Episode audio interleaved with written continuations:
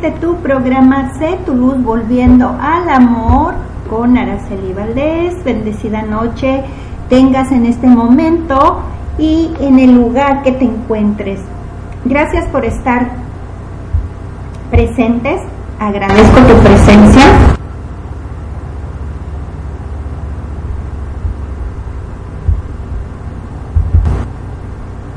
Hola, hola, buenas noches. Un, saludo hasta el lugar, el rincón, el espacio donde te encuentres esta noche. Y gracias por estar presentes.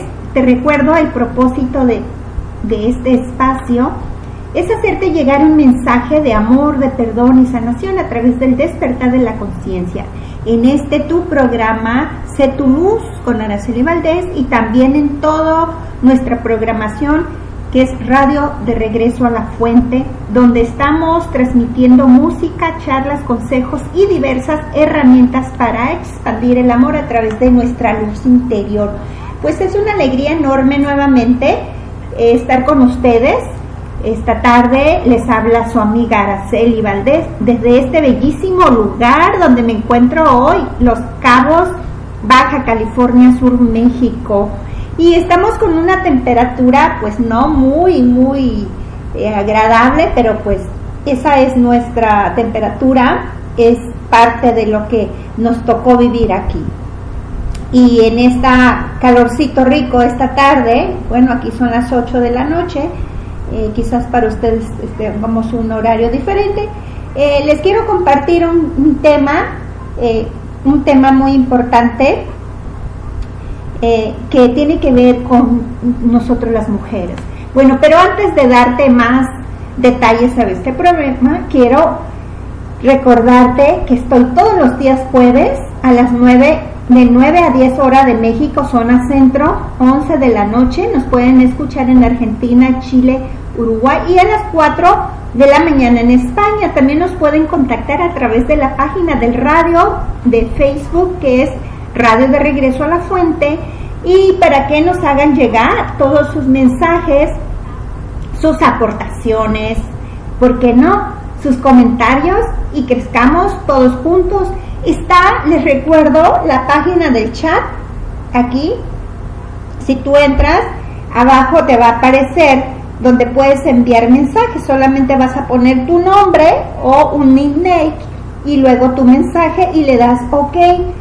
Si no aparece, le das a actualizar. Ahí aparece en la parte derecha, superior derecha. Bueno, eh, gracias nuevamente a todos los que están conectados. Buenas noches, Sandra Cisneros. Bienvenida. ¿De dónde nos escuchas? Dinos. Eh, y a todos ustedes, pues crezcamos todos juntos y empecemos este tema de hoy. Y es que tiene que ver con la mujer reina e indomable. Vive lo que eres tú. Muchas veces vivimos lo que no somos, vivimos lo que nos han programado, vivimos los que, lo que no nos han dicho que somos y dejamos de, de vivir realmente lo que somos. Entonces yo también tengo otro programa eh, que más adelante se lo voy a compartir, que se llama Deja de ser tú, para que te conviertas en Vive lo que eres, que ahorita tiene está muy relacionado con esto, pero pues sí. Bueno, la mujer reina e indomable. ¿Quién es y por qué escogí este tema? Es un tema que hoy en día pues es muy, muy este, importante como cómo nos comprenden o no comprenden en esta sociedad. ¿Qué mujer se siente en realidad como una reina? ¿Y cuántas se definirían a sí mismas como mujeres indomables? Reina y mujer indomable. Es igual a, aunque son numerosas las mujeres que intuyen la fascinación de estas imágenes, imagínate, desgraciadamente son muy pocas las que perciben de verdad las facetas correspondientes a su feminidad. Lo que hoy mueve a muchas mujeres es, sobre todo, la ansia de libertad e independencia, pero muchas están atoradas. buscan el potencial que late dentro de ellas. Lo están buscando. Hay un deseo en su interior. Pero ¿qué pasa? No tienen salida, no saben cómo hacerlo, ni siquiera saben que tienen ese potencial. O incluso no quieren dejarse ¿sí? condicionar por su profesión, pero tampoco por lo que sus esposos o hijas esperan de ellos. Esta es la contraparte. A las mujeres modernas les gustaría vivir su propia vida, ¿verdad? Desean descubrir de qué serían capaces si se guiaran por sus propias fuerzas. Yo les digo, ¿de qué serías capaz, ¿sí? Si te dejaras guiar por tus propias fuerzas. En vez de definirse a sí mismas a partir de las expectativas de los demás. ¿Por qué? Porque hay muchas mujeres que viven a través de las expectativas de los demás. Y yo soy un ejemplo. Yo vivía, yo me casé en base a las expectativas, ¿sí? De mi marido. Y gran error, no es así. Al mismo tiempo, estas mujeres sufrimos a menudo porque nos sentimos incomprendidas y nos sentimos solas en ese proceso de ser mujeres. ¿Y qué es ser mujeres? Bueno, esto es lo que les voy a compartir. Es esa libertad, esa, esa potencial interior, lo que reside en nosotros. Quiero comentarles así como una pequeña introducción que en un encuentro internacional de mujeres en el que participaban algunas africanas, esas mujeres opinaban que a ellas, aunque individualmente no eran tan fuertes como las occidentales, el hecho de estar unidas les daba mucha fuerza. ¿Por qué? Además, estas mujeres contaban que tenían la impresión de que en Occidente la mayoría de las mujeres no somos felices. De hecho, en la actualidad hay muchas mujeres que han comenzado a desprenderse del papel de víctimas cuando se dan cuenta que han vivido como víctimas, que han vivido en el menosprecio, en el acondicionamiento, y no, no de los demás, aparte de los demás también, en ese menosprecio de sí mismas, en el que con frecuencia han sido educadas. Y son precisamente estas actitudes las que conducen a ese descontento, un descontento perceptible, incluso desde afuera se puede percibir. Ahora, esas mujeres se atreven a confiar en parte en su femineidad. Dejan de ser siempre responsables exclusivos de su propia miseria los varones. ¿Sí? Esas mujeres en este congreso se reconciliaban con las heridas que les, que les habían sido inferido en la vida, en su infancia, en alguna etapa de su vida. Y a partir de ahí, de esa reconciliación, ellas comprendían, o más bien comprendían y emprendían una, una nueva senda de libertad, pero de libertad interior. ¿Sí? ¿Por qué? Porque una vez que la mujer se respeta a sí mismo y valora su femineidad, estas mujeres ya no se dejan achicar por comentarios peyorativos quizás. Estas mujeres se vuelven conscientes de su valor como mujeres y eso les hace obviamente disfrutar de su femineidad y les confiere una nueva manera de vivir o una nueva vida y así. Muchas mujeres están comenzando o estamos comenzando, porque yo me cuento, a vivir por, por sí mismas porque cuando nos reunimos podemos llorar juntas, pero gozamos mucho más riéndonos con muchas ganas. Nos reímos de, los eventos, de los acontecimientos, de las experiencias eh, buenas o dolorosas, o no, no hay que llamarles buenas, de las que son como son. Y gracias a toda esa risa, a toda esa plática, a veces son pláticas rebosantes de energía. Y nos damos cuenta que podemos vivir por sí mismas, por nosotros mismas, y de que ya no nos agrada seguir quejando, quejándonos de quienes nos impedían vivir con autenticidad. Porque la pregunta es, ¿quién controla tu vida? ¿O quién había controlado tu vida hasta el día de hoy que no te permitía ser tú misma, ser tú la auténtica mujer como a la que le llegaste a este mundo? ¿Sí? ¿Por qué? Porque siempre queremos cubrir las expectativas de los demás. Y en el, en el programa pasado yo les mencionaba de los roles sociales, roles culturales, roles familiares e incluso roles impuestos hasta por nosotras mismas que no nos permiten ¿sí? vivir en la felicidad, en la armonía, en el amor, en el respeto, en el perdón, en la alegría, en el entusiasmo, en la creatividad, sino que nos tienen atoradas en la frustración. ¿Qué es una mujer frustrada? Pues la que no está feliz, la que no está entusiasmada, lo contrario de lo que acabo de decir. Y esto se debe muchas veces a que la mujer frustrada es porque no es coherente con lo que está haciendo y con lo que desea hacer o tener. Quizás está viviendo la vida a través de los demás o para los demás. Y esos demás me refiero a veces, muchas veces, la mayoría a los padres, a los hijos, a los esposos y dejas de ser tú misma. Y con esto no quiero decir que esté malo. No, no es malo. Lo malo es que te olvides de ti misma las mujeres se olvidan de sí mismos, se dejan para el final, para el último, y a veces ya no hay ese último, ya no hay ese final. ¿Sí? Es cuando ya se acabó, ya no hay final, se acabó. Entonces, esta es la parte interesante. Mire, en el movimiento feminista de la década de los 70, ¿sí? se luchó sobre todo por la igualdad de los derechos para las mujeres, ¿verdad? En aquellos días era importante rechazar, ¿sí? Rechazar inverterados tópicos como el papel de la mujer.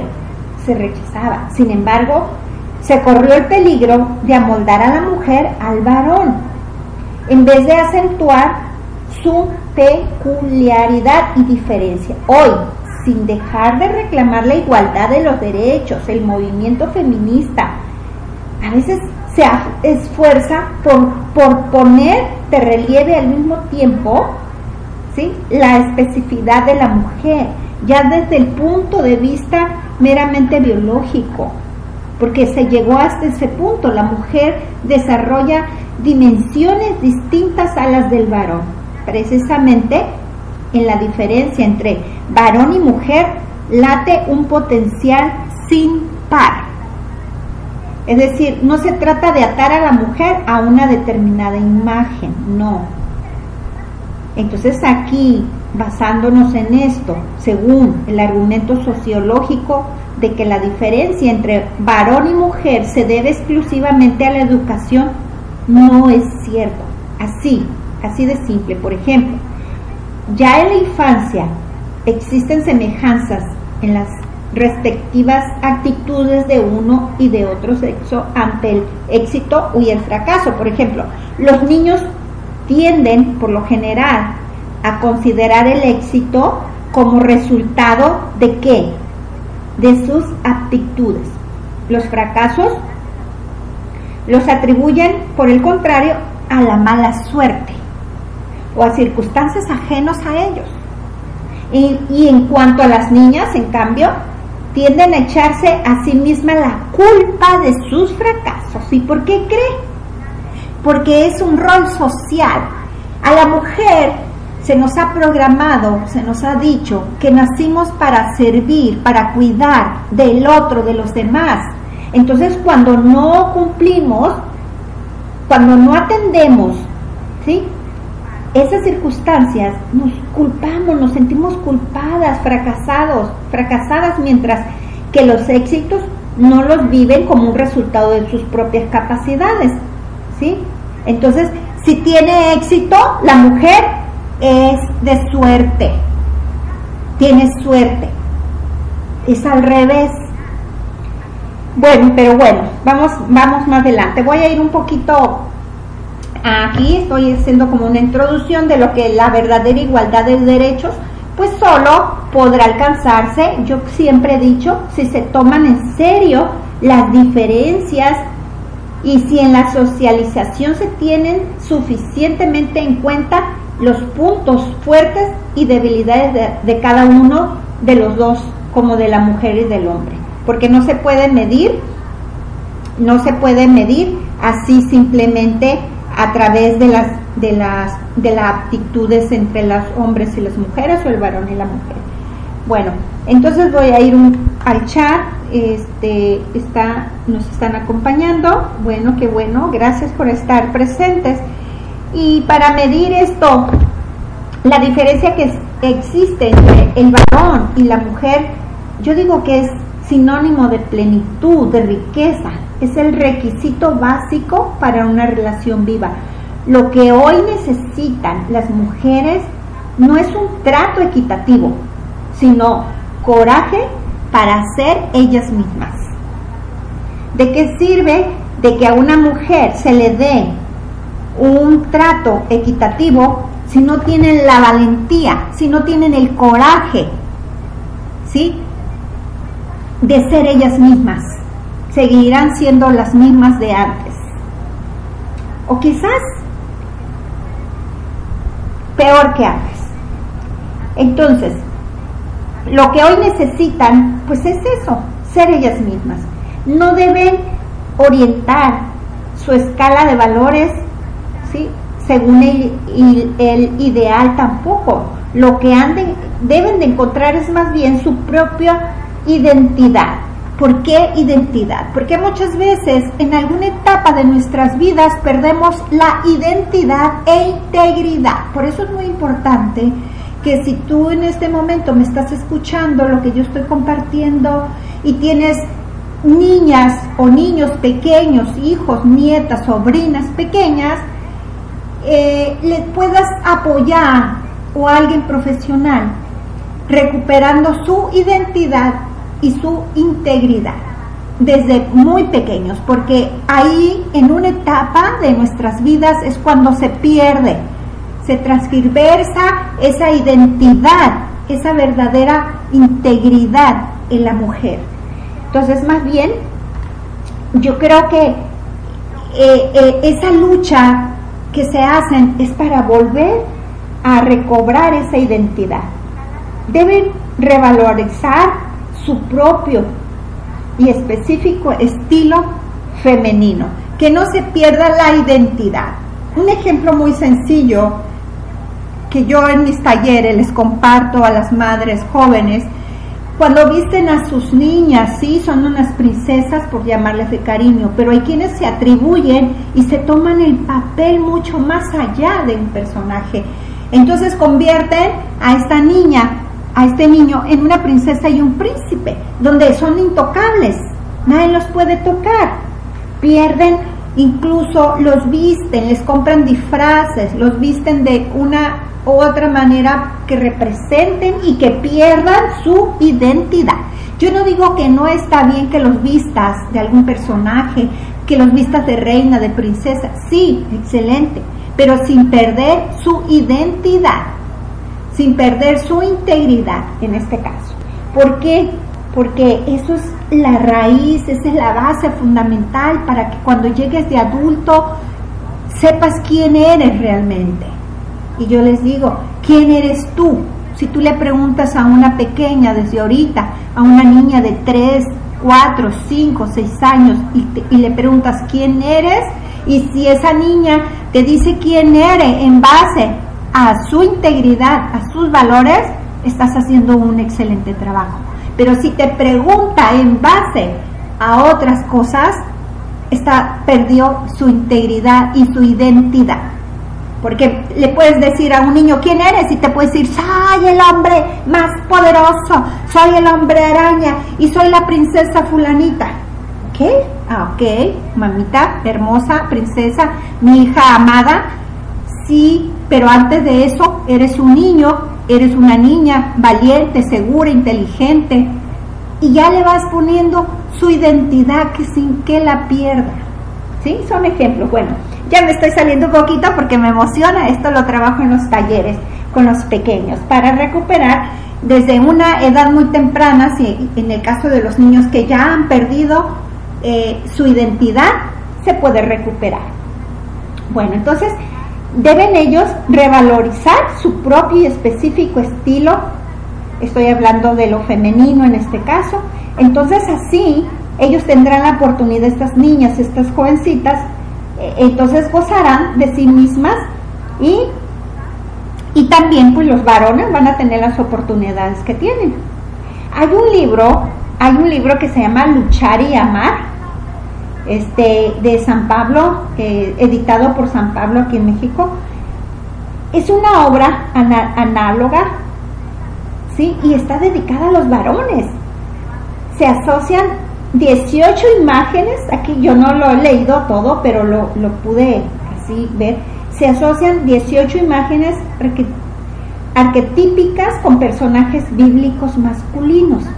La mayoría de los arquetipos valen tanto para los varones como para las mujeres, aunque estas los llenen de vida de otra manera, pero eso también este eso también lo voy a retomar aquí porque quiero hacer un programa, quiero hacer 14 eh, programas seguidos o consecutivos donde voy a estar hablando de, eh, haciendo referencia más bien a las imágenes arquetípicas de las mujeres relacionadas con personales bíblicos femeninos. Y por otra parte, no, no es el interés de centrarme en el estudio de los pasajes bíblicos, no, nada de eso. Y ni su trasfondo, simplemente eh, vamos a hablar de esto de estos arquetípicas de, de los arquetipos de las mujeres. Y está bien interesante, pero antes de eso quiero para que no me confundas, porque hay quienes consideran que este tema a lo mejor, sí, lo van a calificar, sí, de alguna manera, pero no, no se trata de eso. La, la reina y la mujer indomable nos conducen a las mujeres a su ser, lo que te decía al principio, a su ser auténtico, ¿sí?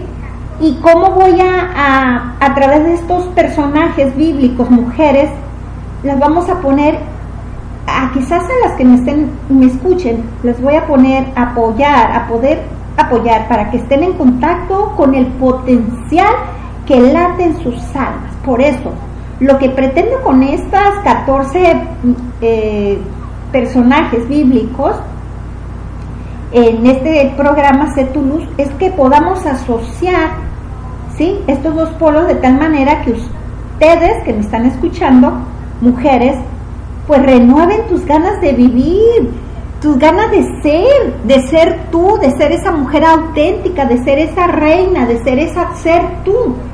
Por eso vive lo que tú eres y dejar de vivir lo que no eres. Este es el objetivo de este programa. Si es tu interés, nos vamos a estar escuchando, me van a estar escuchando cada jueves con un personaje diferente.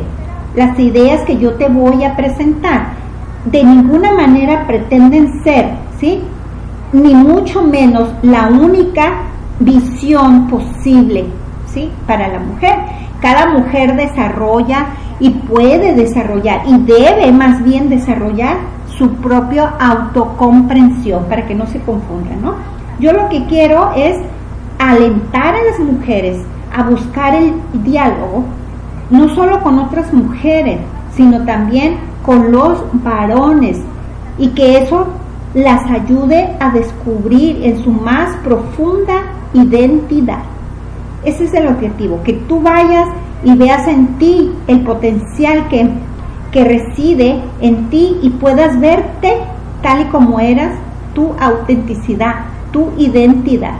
¿sí? Y también pues me gustaría que ellas con todas las ganas puedan desplegar sus propias capacidades, sus propios talentos, sus propias posibilidades y que se puedan sentir agradecidas por el modo único en que cada una vive ¿sí? su femineidad. Que sientas lo que verdaderamente eres. ¿Sí? Una reina, una mujer, ¿sí? una auténtica, ser tú. Ese es el objetivo, por eso quería darte esta, esta introducción para que puedas, este, porque voy a estar eh, compartiendo arquetipos de mujeres y todas estas mujeres fueron mujeres bíblicas. Está bien interesante, ¿por qué? Porque te voy a describir a, a imágenes arquetípicas para ti mujer, la amante, la mujer maternal, la sacerdotisa, la artista, la luchadora, la reina y la mujer indomable. Estos son siete. Te voy a estar de este modo análogo. Eh, voy a, escoger, escogí estos. Eh, quizás pueden ser más, ¿sí? Pero, ¿por qué? Porque te, estas divinidades de las que te acabo de, mencionar son todas protectoras, protectoras, perdón. Y, y, así como en el cristianismo también existen otros santos auxiliadores y así también te vas a dar cuenta cómo creemos que expresar el ser de la mujer, ¿sí? Va a llevar, va a mostrar ese potencial o siempre va a ir adelante con ese potencial ante ella. Delante va a ir y vas a ir por la vida, pero ya con ese potencial enfrente de ti. Es como esa arma, pero no de guerra, sino de potencialidad pura que habita en ti. Y ese es el tema de hoy. Bueno, eh, voy a empezar ahorita, después de que vaya el chat, voy a empezar con el primer con la primera parte, con la primer este arqueotipo de mujer. Voy a ir al chat. Eh, Patti Robles, felicidades, empoderar a las mujeres en tus temas. Wow, ok, gracias Patti Robles por estar. Qué, qué alegría poder contar con la presencia de Patti Robles y con todas ustedes.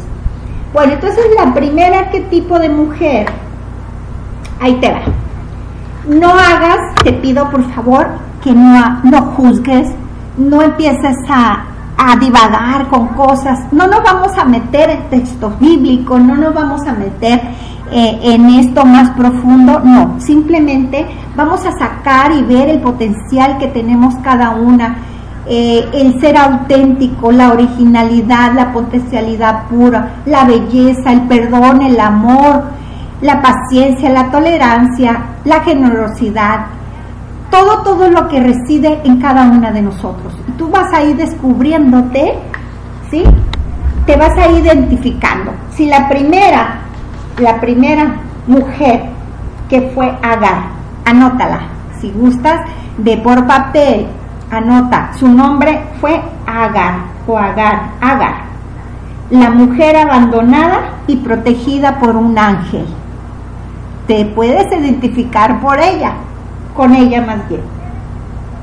Entonces vamos a hablar de este arquetipo de mujer que se llama, se llamó Agar.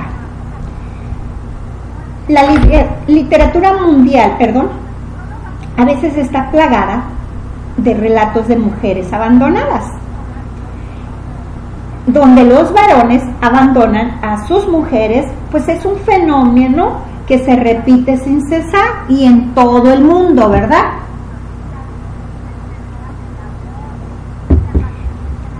La guerra era generalmente el motivo por el que los varones se ausentaban. Eso fue en años muchísimos en antaño. Y los hombres pues iban a la guerra, se ausentaban y las mujeres quedaban solas, dejando solas a las mujeres. Muchos regresaban, otros no. Hoy la causa suele estar en los problemas que surgen en la convivencia conyugal. Es, muy diferente. Ah, o simplemente el varón deja a su esposa porque se enamora de otra. Sin embargo, la mujer abandonada no queda, ni mucho menos, desamparada de todos los espíritus buenos. Esa es la buena noticia que te tengo. Si tú, mujer, en este momento te sientes abandonada por un hombre, no, no estás sola. Recuerda que hay unos espíritus buenos ahí, que te están protegiendo. Antes bien, todos estos permanecen bajo la especial protección de Dios, obviamente. Por otro lado, las novelas que describen a mujeres en situaciones de abandono nos hacen llorar y a muchas veces, ¿sí? Eh, nos identificamos con tales personajes, pero es evidente que el alma de toda mujer, en el alma de toda mujer, existe un vislumbre de lo que significa ser abandonada. Pero sabes qué? Al mismo tiempo, la convicción de que Dios nunca la desamparará. O sea, está esa partecita, es como una luz muy, muy tenue que cualquier mujer abandonada, cuando se siente abandonada, dentro de sí misma reside una luz muy tenue donde siente que no está desamparada. Así lo ve, así lo ve. Así es que también esa parte, ¿por qué te lo digo? Porque es bíblico. La viuda es una imagen típica de la mujer abandonada. En el Antiguo Testamento, el, prototipo de mujer abandonada, ¿sí? ahí lo podemos ver, y al mismo tiempo protegida de manera especial por Dios, pues fue Agar, la esclava de Abraham. Esta es la que te voy a, a compartir esta noche. Agar, la esclava de Abraham. Es la primer mujer arqueotípica que te voy a compartir. Bueno, empezando de acá. Sara, la esposa de Abraham, es estéril y le entrega a este a su criada Agar para que engendre un hijo con ella. Pero cuando queda embarazada, Agar se siente superior a Sara y la mira así como por encima del hombro. Entonces, Sara se queja con Abraham, se queja de tal actitud y Abraham le devuelve, devuelve a la sierva, o sea, se la devuelve otra vez a Sara. Ahí está tu sierva, yo ya no, yo ya no me hago cargo de ella. Y le dice, de tu esclava dispones tú, trátala como te parezca. Y este es un texto bíblico que está en Génesis 16.6. A partir de ese momento, Sara trata a su criada con tanta dureza, con tanta dureza, que haga no aguanta y decide huir. Bueno, pues aquí, aquí se evidencia un aspecto negativo de la feminidad. Sara está celosa. Vamos a ver los aspectos negativos, ¿sí? Pues Sara está celosa, no puede soportar que su esclava se haya encinta y ella no. Por eso, Sara la oprime para mostrarle su superioridad. Las mujeres experimentan a menudo situaciones parecidas. Cuando desarrollan una virtud propia, suelen ser combatidas por otras mujeres. Algunas no pueden soportar que otras vivan algo que ellas se les han prohibido a sí mismas, ellas mismas se prohíben muchas cosas o que no está a su alcance. Por eso hay una frase que, dice así, lo que juzgas en otro es tu deseo reprimido. Y aquí acabe mencionar, es lo que a ti se te ha prohibido o que tú misma, ¿sí? Te has prohibido o que no está a tu alcance. Entonces por eso las mujeres juzgan a las otras, ¿sí? Lo que tú juzgas en otra es tu deseo más reprimido. Bueno, y ese es un aspecto negativo de la feminidad. En vez de alegrarse de las virtudes de otras, por ejemplo en este caso, Sara pudo haberse alegrado que Agar sí podía quedar embarazada, quizás como virtud, pero ella no lo, no lo tenía. Entonces, eh, en vez de alegrarse de las virtudes de otras mujeres, pues no pueden evitar atacarlas y mejor las atacan. Entonces, ¿qué pasó con Agar? Agar, huye de su ama. Mientras está sentada junto a un, una fuente en el desierto, se le aparece un ángel del Señor y le dice, Agar, esclava de Sara, ¿de dónde vienes y a dónde vas? Ella respondió, vengo huyendo de mi señora. El ángel del Señor le dijo, vuelve a tu señora y sométela a ella. Entonces, a primera vista, la orden del ángel parece plantear a Agar una exigencia desmesurada. Así pareciera.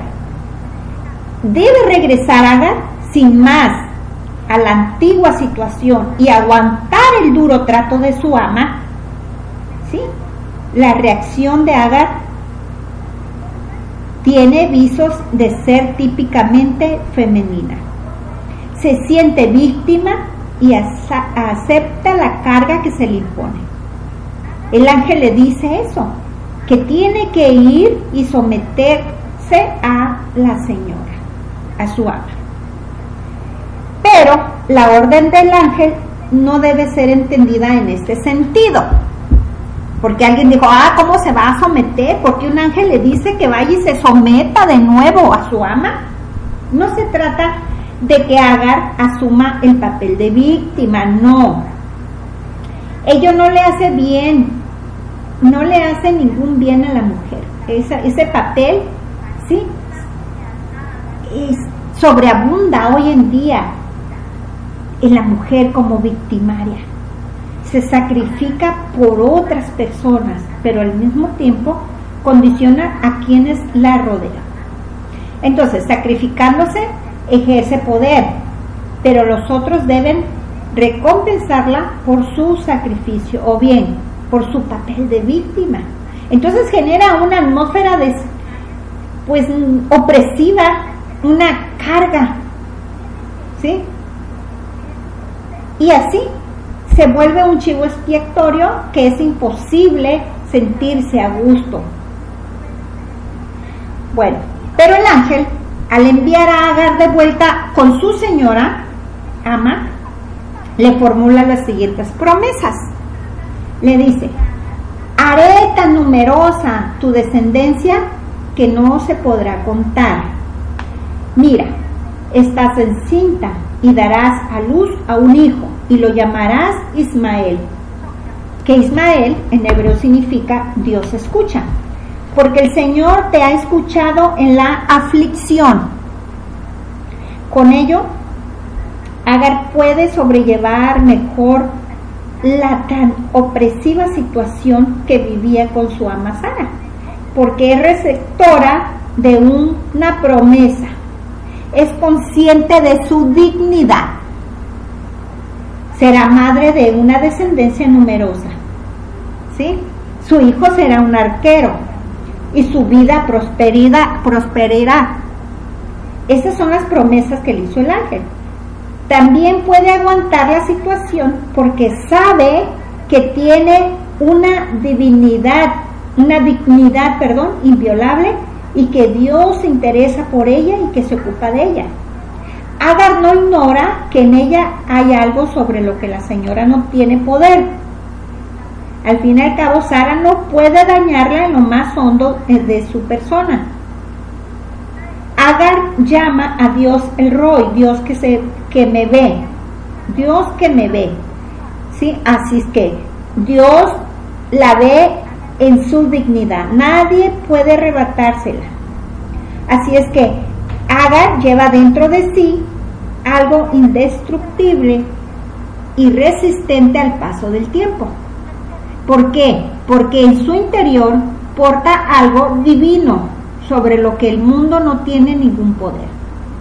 Y así, muchas mujeres aguantan situaciones duras, duras, muy duras, porque en su ser más íntimo están convencidas de su dignidad. Esto es bien importante, bien importante. Muchas veces cuando las mujeres soportan, aguantan situaciones muy duras, ¿sí? Les llaman, bueno, ya saben la palabra, empieza con T, les llaman tontas, les llaman mensas y les llaman de muchas maneras. Pero si dentro, en su interior de esa mujer, en lo más íntimo, está convencida de su dignidad, porque luego le dicen, eso es indigno, esa situación es, indignante. Pero si tú en, su interior sabes que algo digno está en lo más íntimo, entonces ¿qué va a pasar? Esas mujeres transmiten al mundo la vida que hay en ellas, lo cual no solo pueden afirmarse de las madres, sino también de las mujeres sin hijos. Y así hay muchas. Si tienen sensibilidad para percibir que son guardianas de la vida, pueden sostener y proteger esa vida también en medio de circunstancias adversas. Y me voy a salir un poquito aquí porque hay un caso que quiero compartir para que, me entiendas esta parte de lo que estoy hablando. Hay casos de mujeres que las embarazan, ¿sí? Me tocó un caso de una joven que era ayudaba en una casa en los quehaceres estaba, pues en otras palabras, como le llamaban en ese entonces, era la sirvienta de la casa. Entonces le embaraza el hijo de la patrona y ¿qué crees que pide primero? Pues que aborte ese bebé que no puede nacer. Y le hace la vida imposible todos ahí cuando se enteran. Pero a lo que voy, ella portaba en su interior algo divino y por más humillaciones que aguantaba, ella sabía por qué. ¿Cuál era su intención? Era su dignidad de ser madre, era su dignidad de ser protectora, estaba su dignidad, ¿sí? De ser mujer. Es un ejemplo para que pueda yo darme a entender este tipo de, situaciones. Entonces tienen una sensibilidad para percibir que son las guardianas de una vida. Pueden sostener, pueden proteger esa vida en medio de tantas circunstancias adversas. Y sí, al igual que Agar, saben que Dios está pendiente de ellas, no se sienten abandonadas.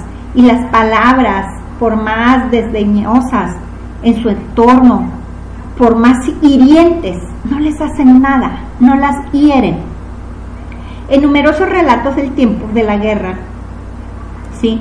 hay algo que siempre nos puede llamar la atención, es la fortaleza de las mujeres, que a la sazón, ¿sí? estas mujeres eh, huían desprotegidas de las zonas de combate. Y después de la guerra, las mujeres de las ruinas o mujeres eh, de, escombra, de los escombros, ¿sí? ellas regresaban y contribuían a la reconstrucción, ¿sí? Donde había a esa zona de guerra. Entonces estas mujeres sacaban adelante a sus familias en las más difíciles circunstancias, quizás creando a pesar de todo un espacio seguro para sus hijos. En ellas latía algo de la fuerza de Agar. ¿sí? Entonces estas mujeres han vivido situaciones terriblemente ¿sí? Pero aún así, las que estoy hablando de las que viven en zonas de guerra, quizás ellas sacan esa fuerza de Agar. Obviamente, pues eran, ellas eran conscientes de su dignidad, demostraban una tenacidad, una resistencia, una fortaleza, ¿sí? Que para mí y para muchos de ustedes solo puede provocar admiración. Bueno, continúo con la historia de Agar y Sara. Tras dar luz a Isaac, Sara estaba al principio feliz, pero luego vio cómo Ismael, el hijo de Agar, ¿sí? Retosaba alegre de aquí para allá. Aquello pues era superior a sus fuerzas. No podía alegrarse con el hijo de su esclava y el hijo de su marido. De ahí que indujera a Abraham, o sea, al esposo, a expulsar a la esclava y al hijo de esta. Entonces, salta a la vista que Abraham era demasiado cobarde para contradecir a su esposa. ¿Y qué cree que hace? Aún en contra de su voluntad, accede al deseo de Sara. Pero Dios le dice que no se aflija, pues también de Ismael saldrá un gran pueblo. Así, Agar se pone en marcha de nuevo al desierto con su hijo. Ya lo corrieron otra vez, ya corrieron y ahora va con su hijo, pero ya su hijo en brazos. Cuando se le acaban las provisiones de pan y agua, que era lo único en aquel entonces, Agar coloca al niño que ha, estallado en llanto debajo de unas matas, o sea, unos arbustos. No puede soportar el llanto de su hijo. Pero Dios vuelve a enviar a un ángel, quien le abre los ojos a Agar, de suerte que ésta mira un pozo, divisa a lo lejos un pozo, ¿sí? Así, un, pozo a la lejanía, no muy lejano, pero lo, lo mira. Por lo tanto, Agar supera también este apurado eh, situación porque un ángel la protege. Siempre es un trago amargo para una mujer el que su esposo la abandone o decida separarse de ella porque su profesión o porque otra mujer son más importantes para él. Por supuesto, es lo más amargo que pudiera sucederle a una mujer. Pero en su interior surgen muchas preguntas y sentimientos. Por ejemplo, cuando a una mujer le sucede esto, siempre está preguntando, quizás yo no soy lo bastante buena, yo no soy la mujer de su vida, quizás ama a otra mujer, quizás no, me ama, no me quiere, en qué me he equivocado, qué no hice bien, es que yo no valgo nada.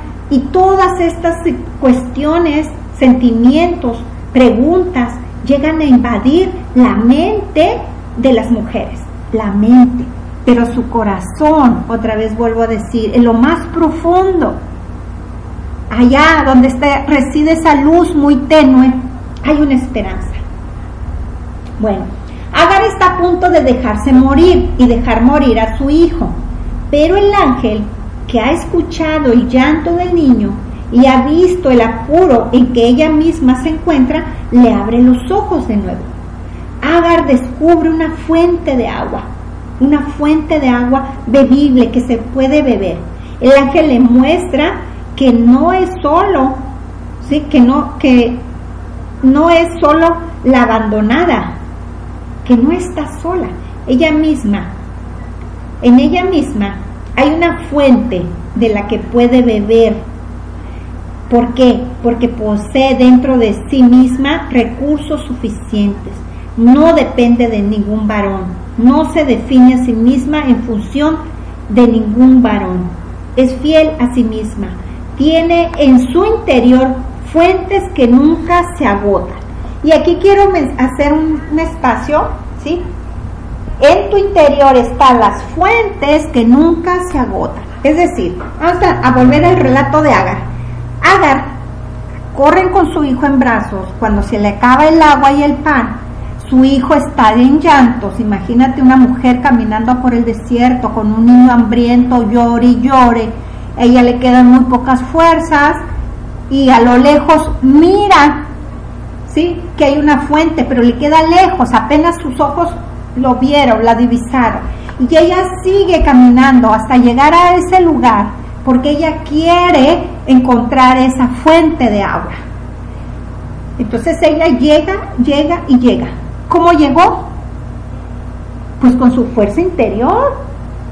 La fuente que estaba en su interior nunca se agotó. Ella no se quedó a medio camino. Ella dijo, ya no puedo. Ella dijo, ya no tengo fuerzas. Ella jamás dijo, ya me rindo. Esto es un fracaso. Eh, ¿por qué me toca a mí? Ella no se cuestionó ninguna de esas situaciones, no se puso de víctima. Al contrario, ella confió en su, en su interior, en su fuente interior que nunca se agota. Así es que la mujer que entra en contacto con estas fuentes interiores es capaz de superar también situaciones de abandono. No se da por vencida. Si tú eres una de ellas, cualquier situación que estés pasando en este momento, que no se te agote tu fuente interior, ahí reside tu fortaleza, ahí reside tu manantial. En ella florece una vida una nueva vida que se alimenta de su propia fuente interior, porque una vida nueva, porque le dio agua, le dio de beber a ese bebé sediento y hambriento, y ella también. ¿Y de dónde brotó? Brotó de su interior nada más. Por eso pasa a definirse a partir de su propia dignidad y en el último término a partir de Dios. Son dos cosas importantes, mujer, que nunca se te olviden. Tu dignidad y Dios en tu interior. Todo está a partir de Dios.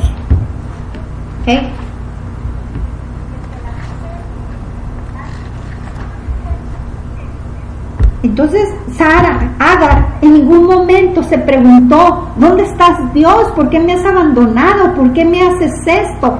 Ella nunca dijo eso, ¿verdad? Muchas mujeres no son, no son abandonadas por sus esposos,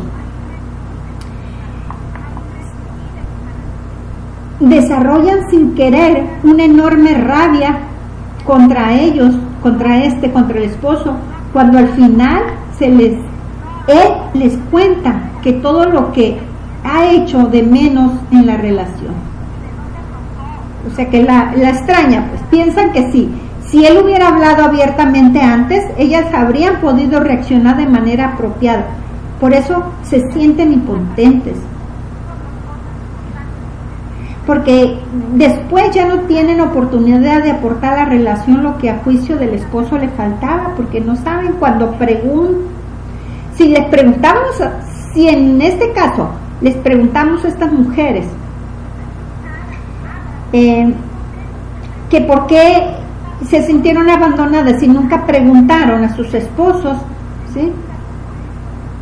Quizás ellas aseguren que no le habían dado, no le dieron importancia ¿sí?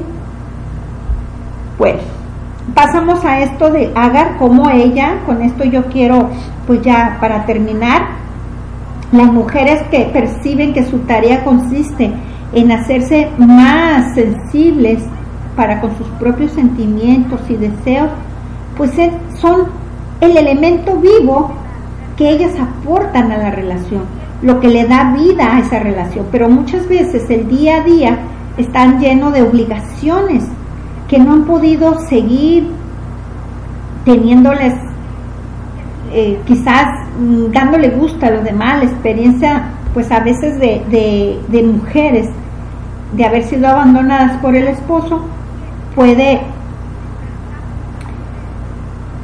puede a veces pues abandonarse a sí mismas.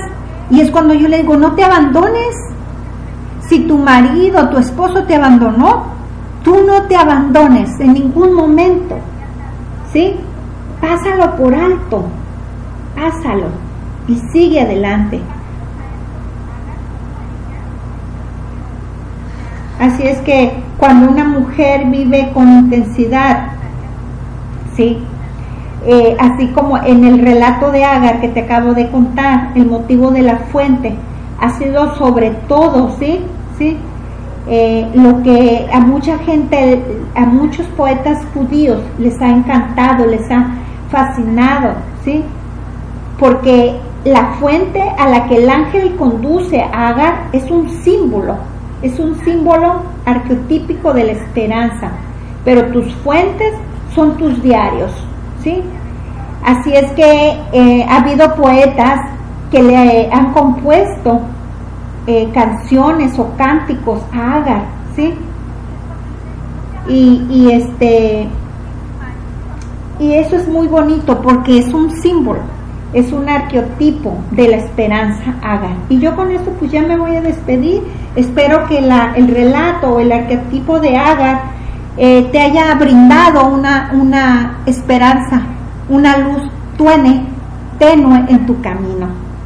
Y si a mm, ti no te sirvió y quieres o te sirvió y te gustó, comparte el enlace del próximo del radio para que el próximo jueves puedas escuchar la siguiente historia, la siguiente arquetipo de mujer, que te la voy a adelantar y nuestra siguiente va a ser Ana, la mujer sabia.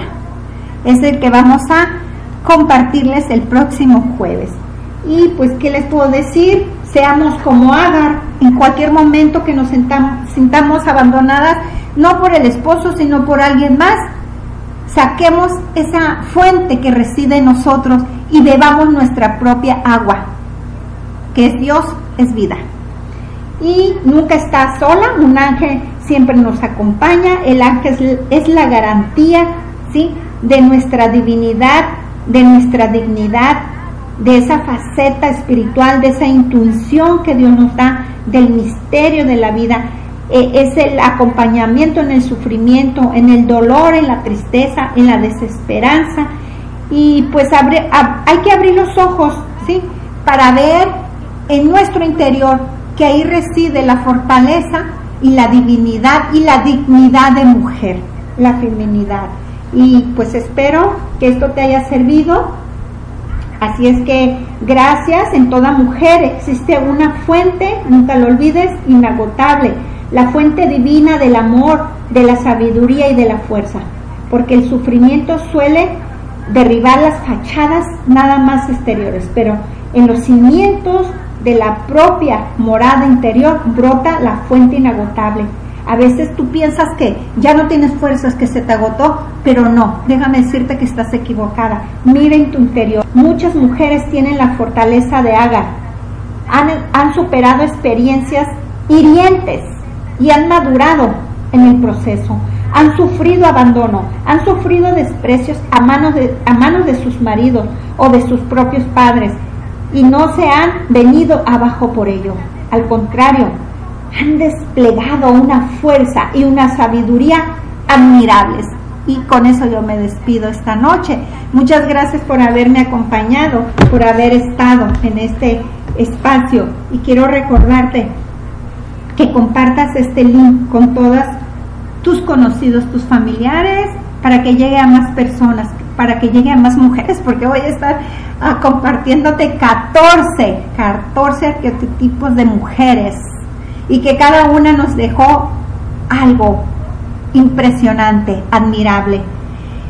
Gracias a todos ustedes y mi gratitud. Pensar, sentir y vivir en todo momento, siempre desde nuestra luz interior. Fue un placer y gracias por existir y recuerda, sé tu luz, volviendo al amor.